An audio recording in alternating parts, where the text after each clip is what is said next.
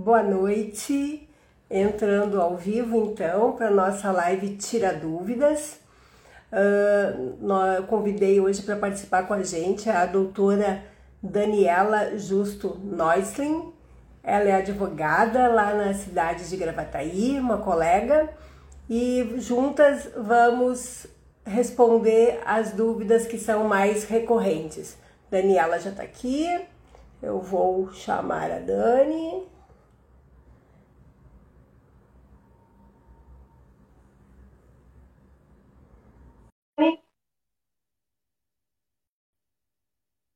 Lá de novo. Aceitar. Olá, tá me ouvindo, doutora Daisy? Tudo, boa noite. Tudo bom? Que bom dividir a nossa telinha contigo e resolver e responder as dúvidas daquelas pessoas que deixaram suas perguntas nas nossas lives, né? É isso aí. Uh, então vamos vamos começar, que o tempo urge, né? Hoje, segunda-feira à noite, as pessoas abrindo mão das suas famílias, dos seus afazeres para estar aqui com a gente. Então vamos começar. Vamos. Começa a, vou, vou, explicar um pouquinho a nossa dinâmica, que, que eu e a doutora Daniela combinamos. Nós uh, dividimos as, as perguntas uma eu respondo, outra a doutora Daniela responde. Aqui nós já somos mais íntimas, nos chamamos pelo nome, né, Dani? Pode e então a gente vai, vai, vai, vai respondendo, né? Quando uma tiver alguma coisa a complementar da outra, também vamos, vamos uh, interagindo. Tá? Isso, então, é importante dizer, né, Deise, que essas perguntas vieram da nossa palestra que nós fizemos semana passada. Então, bem importante esclarecer, porque as pessoas dizem, né, de onde vem, mas então elas vêm de dúvidas que a gente não conseguiu lá no momento esclarecer, porque é tanta coisa. Então, a gente está trazendo Sim. hoje para o pessoal ficar bem inteirado e conseguir esclarecer a, as questões. E as dúvidas de um podem ser de outros também, né? Então, acho que sempre todos podem aproveitar esse momento. Tá? Vou começar com a primeira pergunta, mais ou menos elas estão exatamente como, como nós tiramos dos chats, né? Exatamente. Quem, quem casou com o regime da separação total de bens, como fica a questão patrimonial na holding? Bom, essa pergunta não é uma pergunta tão simples, né? Ela tem um pouquinho de complexidade e, em função disso, eu preciso dar uma introdução para aquelas pessoas que não, que não conhecem o regime da comunhão de separação total de bens, tá? Então, a comunhão de separação total de bens, ela pode acontecer de duas formas. Uma que é aquela, aquele que se faz o pacto antinupcial, então é a separação convencional, e tem aquela separação que é compulsória, aquela vem da lei. Então, na primeira, as partes decidem uh, se unir tanto pelo casamento, pelo regime de comunhão estável, uh, de união estável, desculpa, uh, através, uh, pelo, pelo regime da separação total de bens. E na outra são para aquelas pessoas que, porventura, não tenham terminado a partilha do seu patrimônio através, em função de um, de um divórcio, ou que não tenham terminado também em razão de um inventário que está tramitando também para aqueles que são casados, uh, que, que têm uma idade uh, superior a 70 anos, tá? Então, essa, essa situação sempre é protetiva, tá? Então, quando a, as pessoas elegem esse regime, nós temos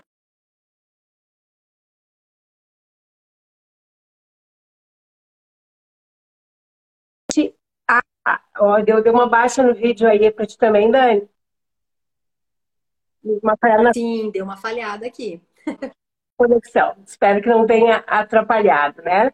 Então, como eu estava dizendo, eles uh, no primeiro no primeiro regime no primeiro regime o da, da, da convencional as partes elegem esta esse regime de, de, de separação né então essa manifestação de vontade deve ser respeitada, tá? Então, o, uh, nessa condição, não há a, não há a, a comunhão dos bens. E na, na situação de, da, da compulsória, né, então, não, uh, não há nem a comunhão uh, dos bens depois do falecimento, né? Então, no primeiro caso, uh, o cônjuge sobrevivente é herdeiro, no segundo caso, não. A situação ainda, em termos de, de julgamentos, ela não é pacífica, tá? O meu entendimento, e aí eu vou questionar depois a doutora Daniela como é que ela pensa, mas no meu entendimento, uh, se for fazer a holding, a, a, manifestação de vontade é em vida, e se a pessoa que está no regime da separação convencional de bens, ela tem a liberdade de alienar, de administrar o seu patrimônio, ela também tem a liberdade de, de, de definir como vai acontecer a sucessão através da holding. Tá? Então, não sei se você, se você me fiz entender, tá? Existem os dois, as duas modalidades dessa, dessa, desse regime, tá? Mas eu entendo que na separação convencional de bens não haverá o problema de se colocar uh, na holding como clausulado que vá apenas para os seus herdeiros necessários, os filhos no caso. Tá? Eu vi que a Daniela caiu aqui, Vamos ver se eu consigo colocá-la de volta. Vamos ver. Deu, Dani. Daniela? Aí é Dani. Voltei, estou aqui. Tá, joia. Eu então, Dani, eu fiz. Tu tem alguma, alguma contribuição com relação a isso? Não, perfeito. Acho que tu colocou exatamente aí o que, que a gente está conversando. É, não tenho nada a acrescentar, Daisy. É isso aí mesmo. Tá. É o que tu. Então, que tu comentou. A bola está contigo, a pergunta agora, a resposta é tua. Isso, eu vou, eu vou colocar uma pergunta que foi feita também da seguinte forma: como que uma das partes pode sair da empresa com. Uh, desculpa, a número dois aqui. Eu tenho uma empresa, então devo colocar meu patrimônio pessoal nesta empresa e as cotas no nome da minha filha. Vamos fazer uma separaçãozinha antes de responder isso, né, Daisy? Quando da montagem de uma holding e é analisado então as atividades da família, por exemplo, e essas e essa aqui uh, a gente entendeu que a família tem dúvida se ela a família já possui uma empresa, já possui uma atividade empresarial e, e quer e vai e vai fazer esse planejamento lá nessa empresa. Não. O que é recomendado é que a holding familiar seja constituída com o objetivo de guardar o patrimônio pessoal dessa família. Isso significa que, depender, se a, a família tem a empresa, então, atividades empresariais, a gente uh, procura separar essas, essas empresas, ou seja, constitui uma, uma empresa com o único intuito de, de ter esse, de colocar esse patrimônio pessoal e, se for o caso, tudo depende de uma análise da necessidade da família, então constituir aquela outra empresa ou manter, manter aquela empresa para atividade empresarial. Uh, fazendo tudo de um sistema, né? Não é só uma coisa, só outra, é um sistema que é montado. Mas é importante dizer que não se coloca o patrimônio pessoal lá naquela empresa uh, com atividade de risco, por exemplo, da família. Temos que separar as questões, né? Para a gente não colocar o patrimônio da família em risco. Isso é bem importante dizer, tá? Esclarecer para aquela família que nos perguntou, uh, nos fez esse questionamento. O que que tu acha, Deise? Mais algum complemento? Eu só, eu só ia bem complemento mesmo, porque eu acho que foi bem, bem precisa na, na tua explanação. Mas, na verdade, é, essa indicação ela vem muito para se proteger uh, de eventuais reveses financeiros que podem vir a sofrer o, o, o, os filhos, então, os novos sócios da, da, da, da, empresa, né, que vão receber as cotas em doação, e para que uh, o patrimônio realmente não fique em risco, né? Então, a indicação sempre é preserve a empresa, a célula cofre, onde tu vai depositar o teu patrimônio daquela célula operacional, daquela célula de atividade, né? Se os problemas antecedem, essa proteção já fica mais, mais difícil. Mas quando uh, as partes entram e constituem o seu, o seu planejamento sem nenhum tipo de revés financeiro, sem haver execuções pelo caminho, com certeza o patrimônio a partir dali fica protegido e é essa a intenção, então, de separar as duas empresas, né? A operacional da COF. Então, dentro daquela pergunta, eu acho que a, que a pessoa que, que a fez, ela queria saber se eu já tenho, eu vou colocar minha filha. Não. Faz uma nova empresa, Coloca a tua filha lá como uma sócia e vai doar as cotas para ela e segue operando com a, com a empresa existente em atividade. Exatamente, uma coisa distinta da outra para proteger o patrimônio, aquele pessoal, das atividades de risco, que são muito comuns, né? E quem tem atividade empresarial são N riscos que, que estão aí para atingir o patrimônio lá pessoal da família. Então é bem uma, uma, dúvida bem recorrente, não foi só da palestra, mas que cliente que chega ali na nossa frente senta e faz. Sim. É isso aí. Sempre faz, né? Então vamos passar para a terceira pergunta. Uh, como uma das partes pode sair da empresa com o seu patrimônio? Bom, na verdade, existem várias maneiras de sair, né? Uh, a gente poderia simplesmente extinguir a empresa né? Então, uh, saindo todos após o, o, falecimento, então, dos patriarcas. Essa não é uma indicação. Por que não é? Porque, uh, na verdade, uh, o que se quer é tirar o inventário da vida das pessoas para sempre, então, para as gerações, né? Tu saindo da empresa, tu, tu, tu, quando os patriarcas morrerem, os sócios resolvem extinguir a empresa, os filhos desses certamente entram naquela cadeia de novo que a gente quis evitar, tendo que passar pelo inventário para ter a transmissão dos bens.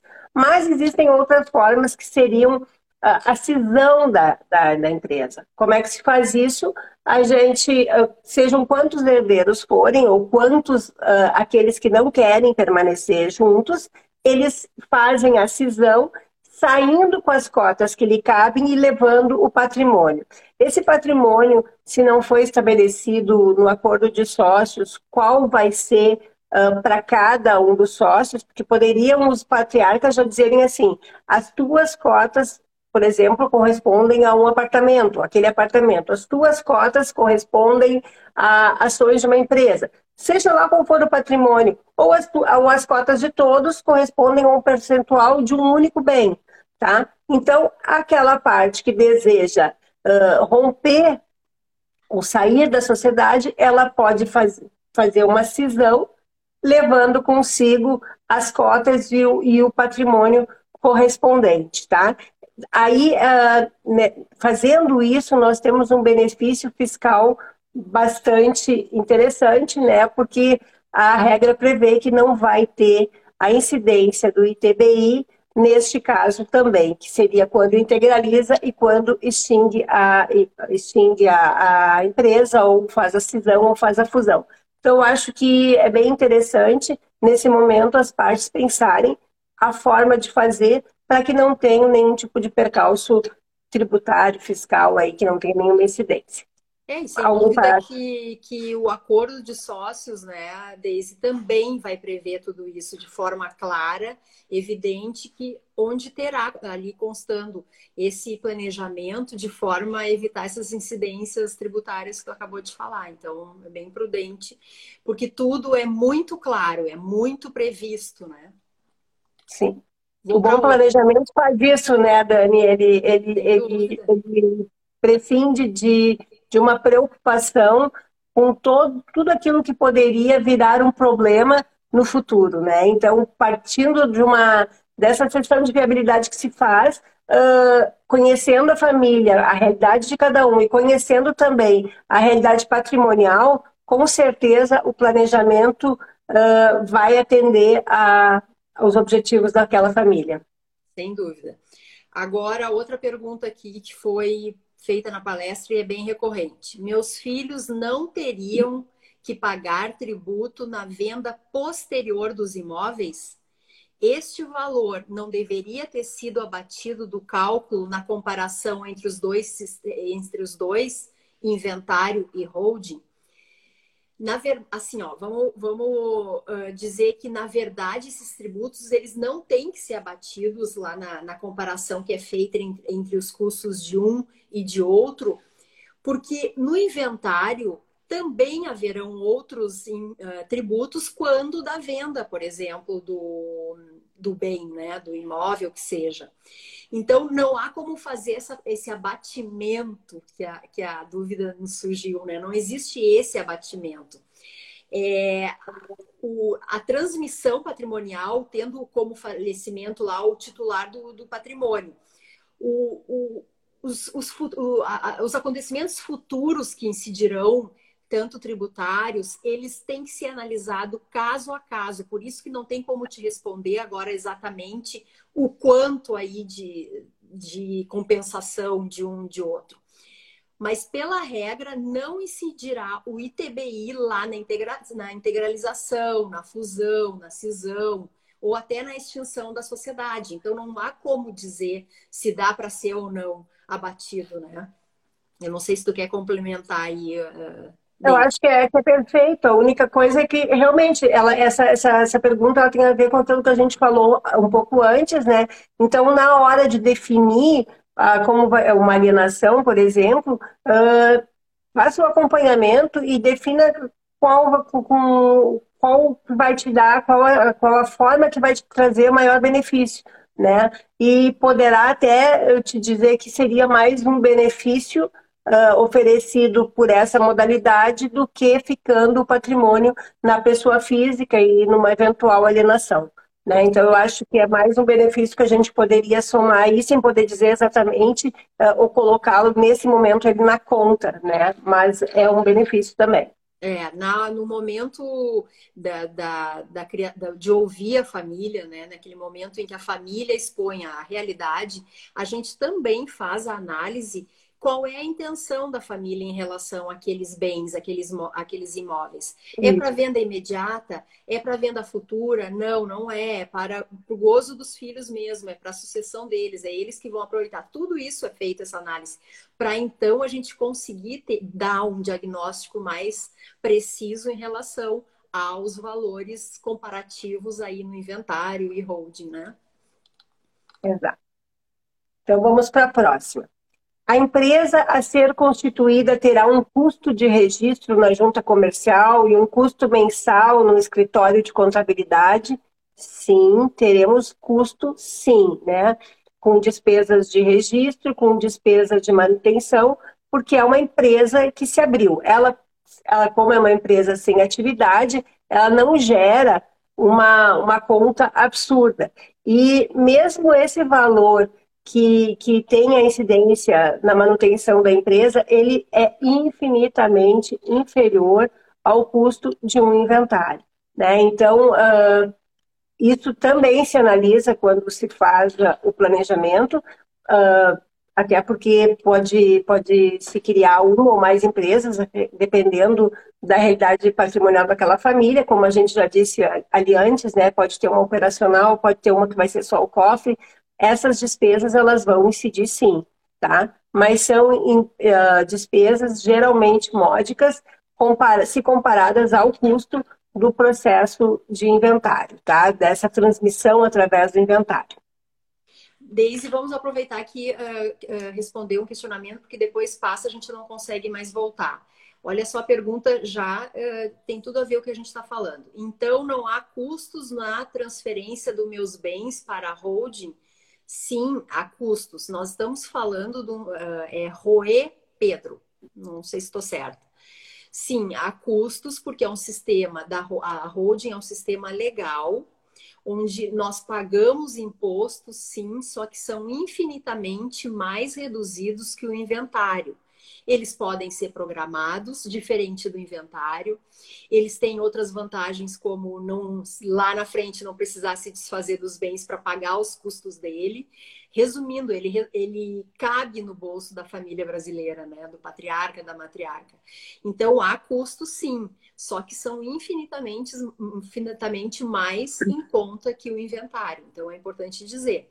Com certeza há custos porque nós pagamos os impostos deles, da, dessa, dessa formatação de empresa. A pergunta que eu, eu vou só te complementar aqui, porque essa, é, essa pergunta do, do Pedro ficou meio abrangente, né? Então, uh, o sistema, sim, gera custos, né? Na integralização, uh, teria, como seria a transmissão do, do patrimônio da física para a jurídica, teria, em tese, por ser uma, uma, uma relação de compra e venda ou de transferência patrimonial, teria o ITBI, né? Uh, nós temos essa imunidade prevista na Constituição Federal para integralização. Em compensação, nós temos o ITCMD que vai incidir na doação das cotas. Então, o sistema, sim, ele traz custos. Tá? Então, assim, só para deixar claro, não sei se a tua pergunta, Pedro, foi específica na integralização. Então, na integralização, podemos não ter esse custo. Existem municípios que estão fazendo essa cobrança e, e, existem discussões bastante severas tramitando, tá, com, com benefícios para o contribuinte. Tá? Mas existe a possibilidade da incidência, a Constituição e a regra hierarquicamente logo que vem abaixo também, o nosso Código Tributário Nacional também diz essa mesma, essa mesma coisa que não deve incidir o ITBI, tá? Mas tem o ITCMD lá na doação das cotas. Então, não sei se, se fica claro, e a nossa colega caiu de novo, vou tentar buscá-la para a gente dar seguimento. Só um minutinho. Vamos lá. Entrou, Dani? Mais uma vez.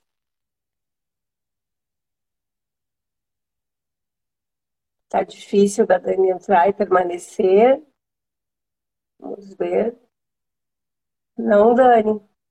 Eu vou aguardar ela pedir para entrar. Pronto, entrei. A internet quer me derrubar literalmente hoje.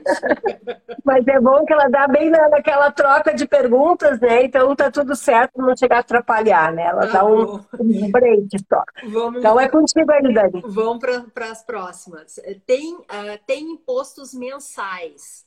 O que, que a pergunta. Essa foi a pergunta, curta, assim.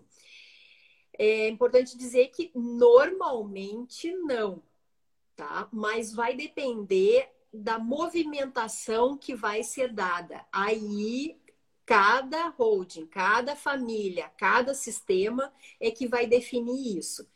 A grande maioria que é para a, a, o planejamento sucessório e patrimonial ali da família, não haverá despesa, porque é uma, a gente já falou lá no início, porque será uma empresa que vai servir para guardar, não terá movimentação, então não tem impostos mensais a serem pagos. É lógico, agora, uma empresa que é operacional, que não só a, a gente está prevendo aí o planejamento sucessório, mas aí patrimonial das atividades empresariais, sim, elas terão os impostos obrigatórios que, que a contabilidade, que o fisco pede e é obrigatória a informação. É qualquer outra empresa. Mas normalmente não há o pagamento de imposto mensal na criação da holding, naquela célula cofre que a gente usa então para proteger, guardar e, e fazer a sucessão do patrimônio para os filhos, para os herdeiros.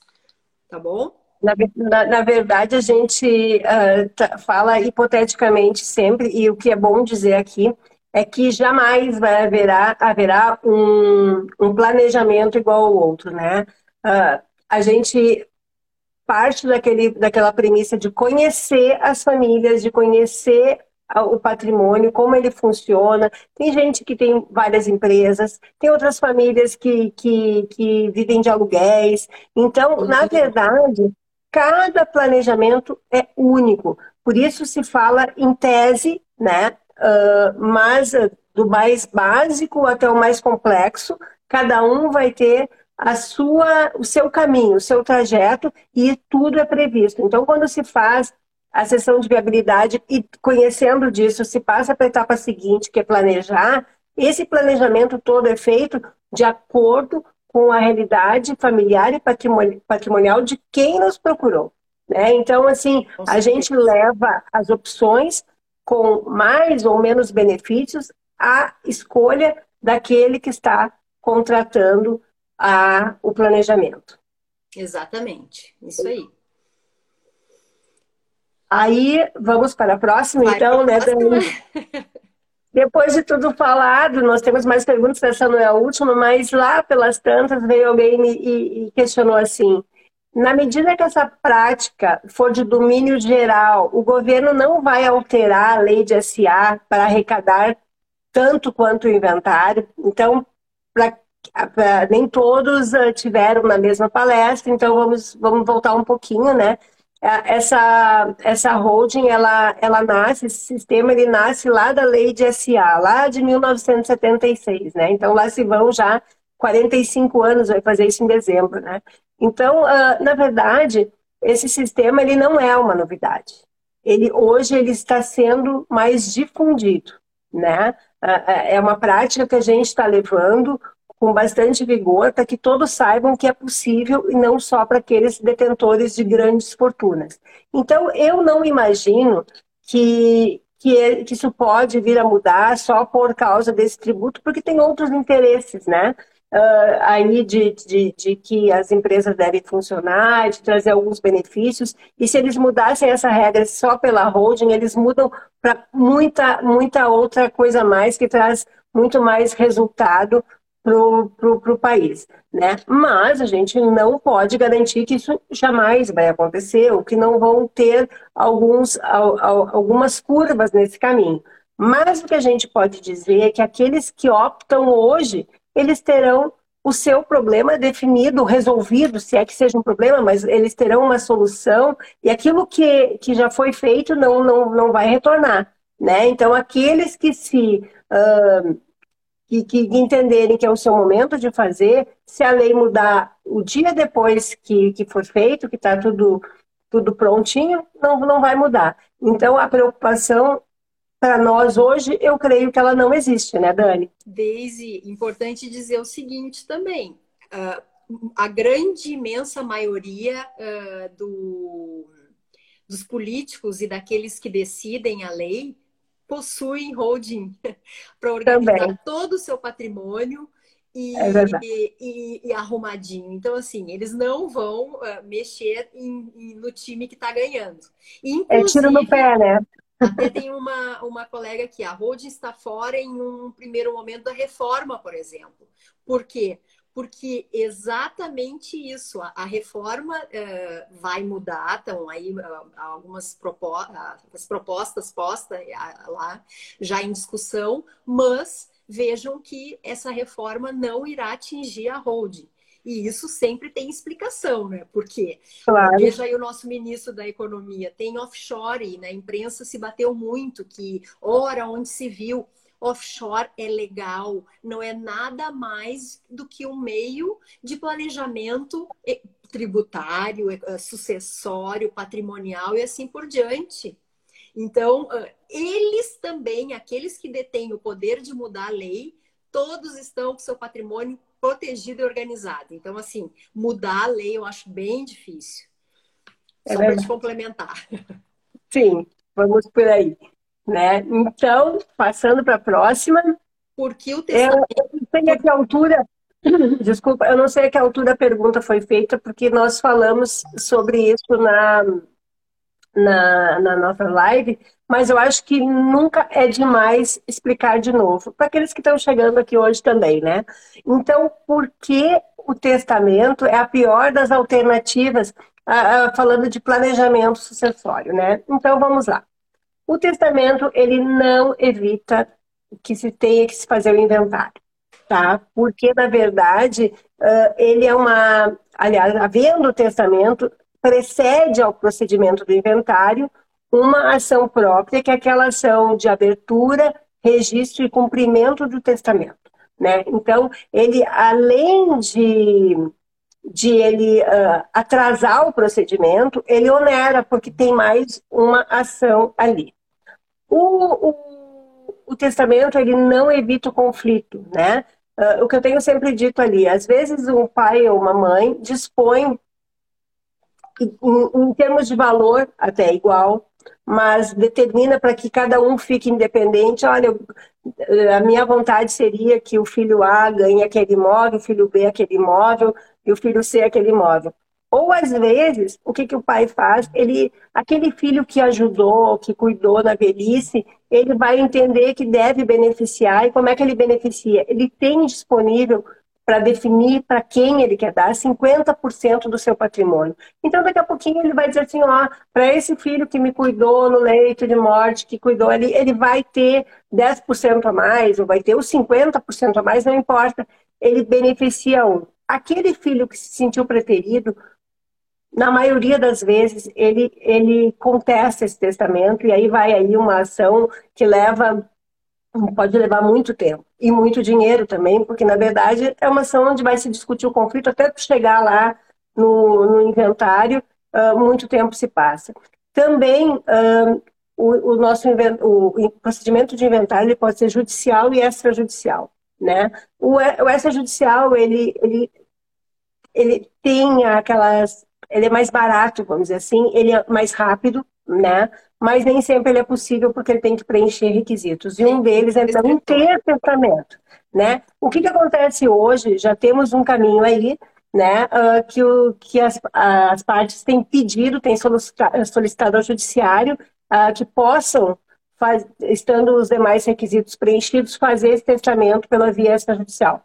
Acontece que na maioria das vezes é positiva essa resposta, mas temos que pedir a outorga do Poder Judiciário. Também demanda tempo. Então, assim, ó, por tudo, o, o, testamento ele não cumpre a finalidade que se espera, que é do bom planejamento, da eficiência, da eficácia, porque ele, tá, ele onera, inclusive. Então, eu não vejo o testamento como, e não indico o testamento como a modalidade adequada de se fazer planejamento sucessório. É, Dani. o importante é que, que ele não é uma alternativa né, viável. Ele, ele, quem garante, e por isso é, ele não pode ser enquadrado aí como um meio de planejamento, porque quem garante que um filho não irá contestar?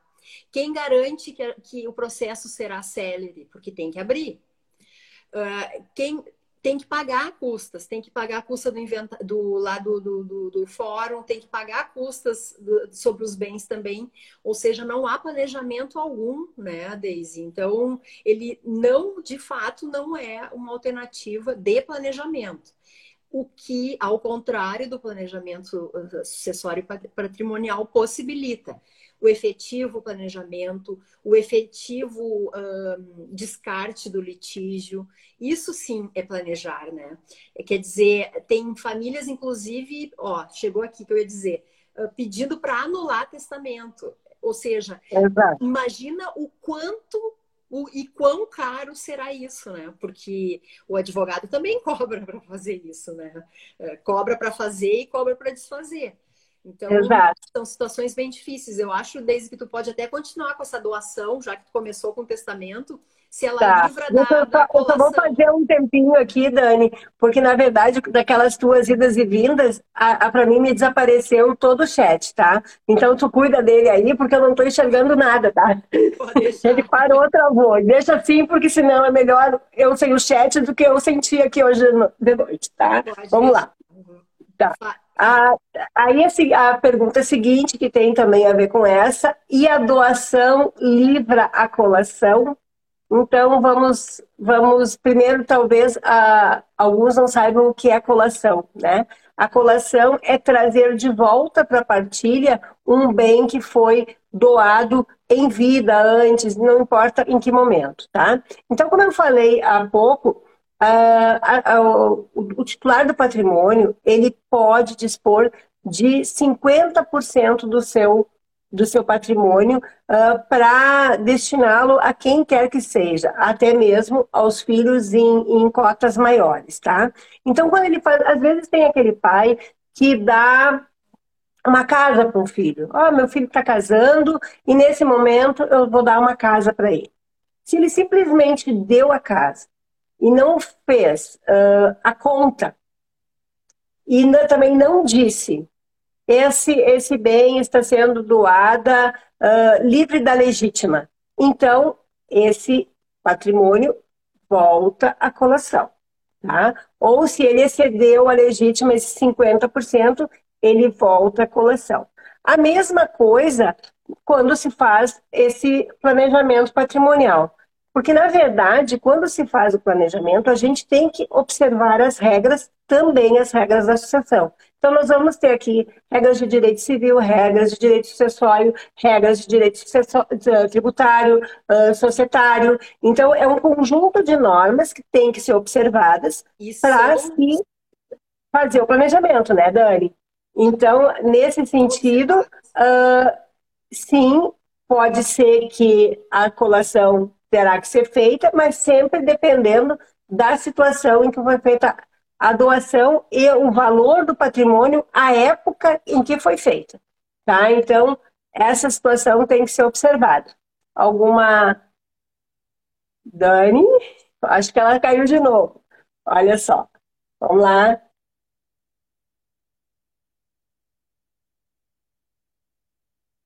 Daniela?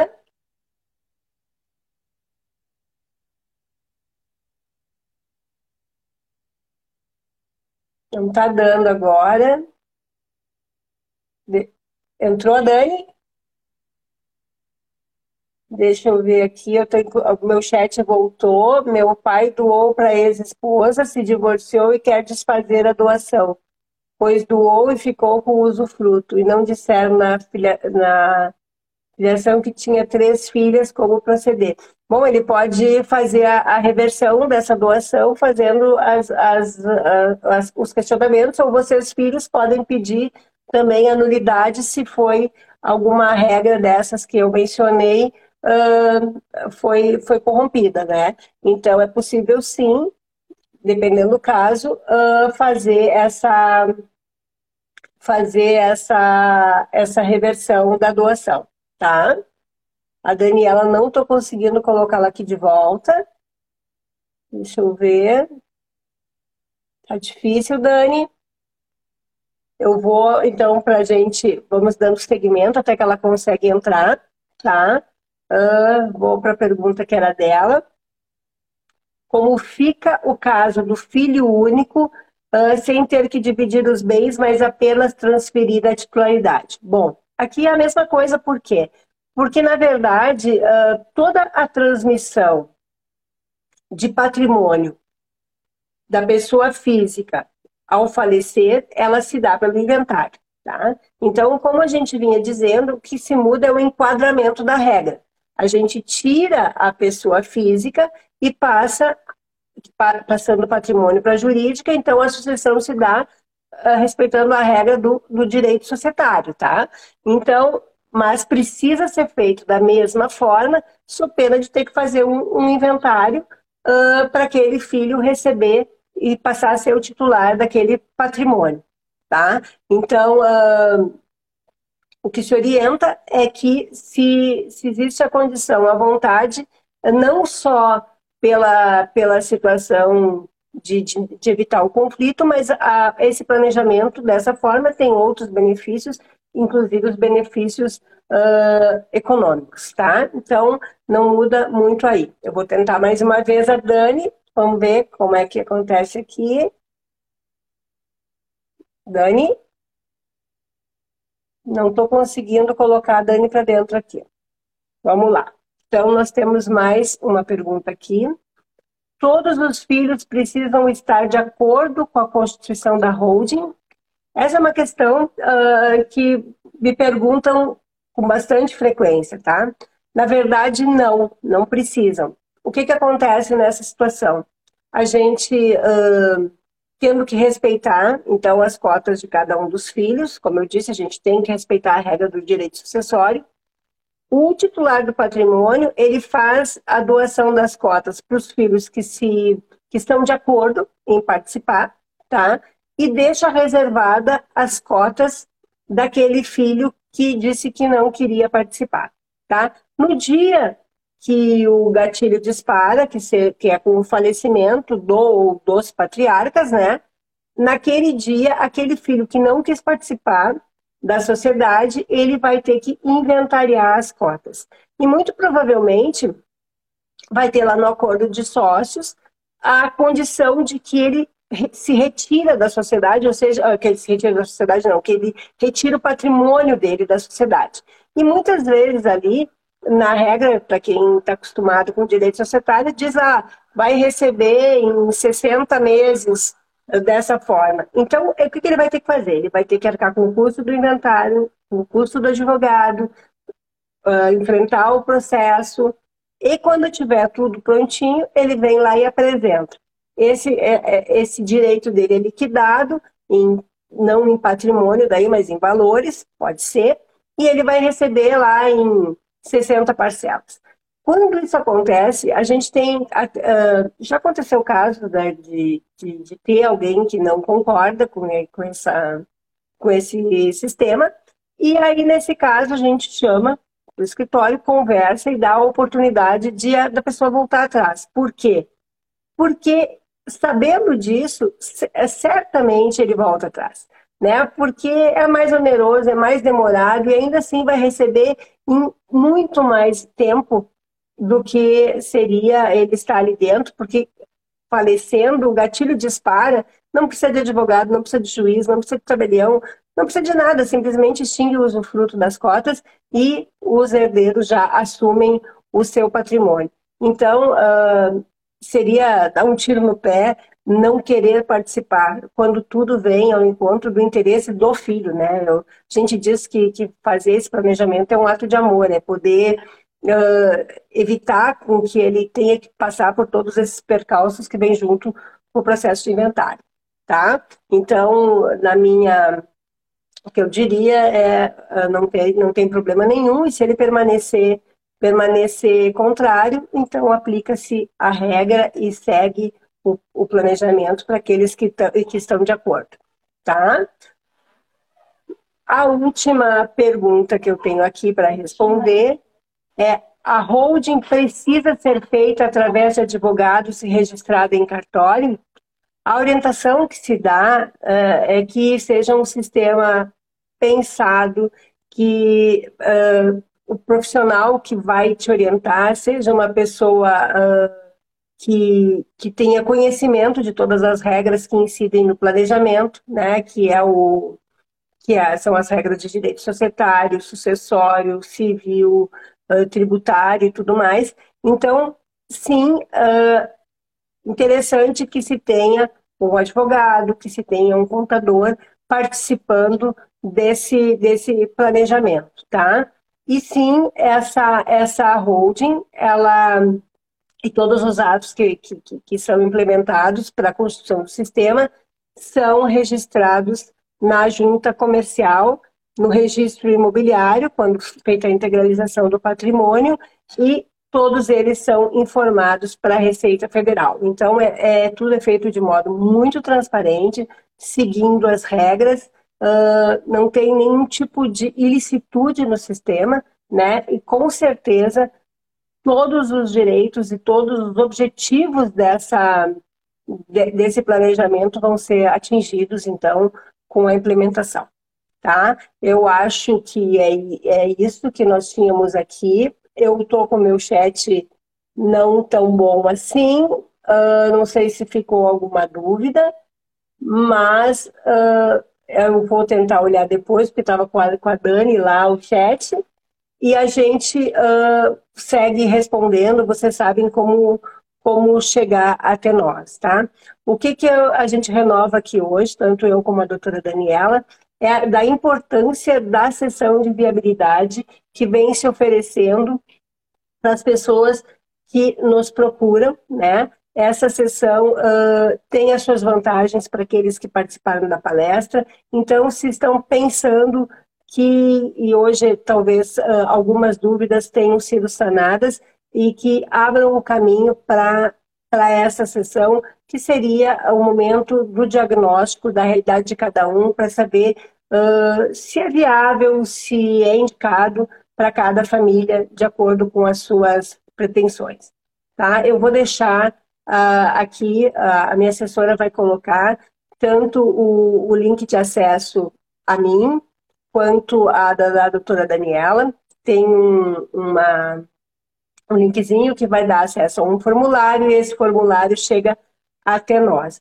Permanecem todos os, os incentivos que a gente deu na palestra e então, estamos nos colocando à disposição. Caso não seja o momento de vocês, o nosso prazer aqui também é trazer a informação, difundir essa possibilidade, para que cada vez mais pessoas uh, possam fazer o seu planejamento e tirar o inventário da vida da, da, da, da sua família, dos seus filhos, porque com certeza está é, é, tá sendo muito difundido entre, entre poucos, muitos difundido, né? Mas a gente quer que, que o espectro se, se, se abra para que mais pessoas possam se utilizar do, do sistema, trazendo um benefício que é imensurável, tá? Então, eu vou me despedindo aqui.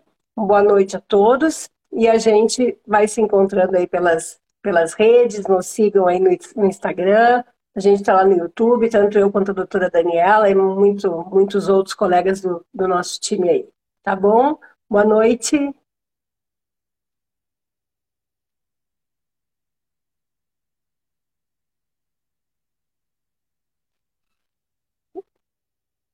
Eu não sei apagar isso.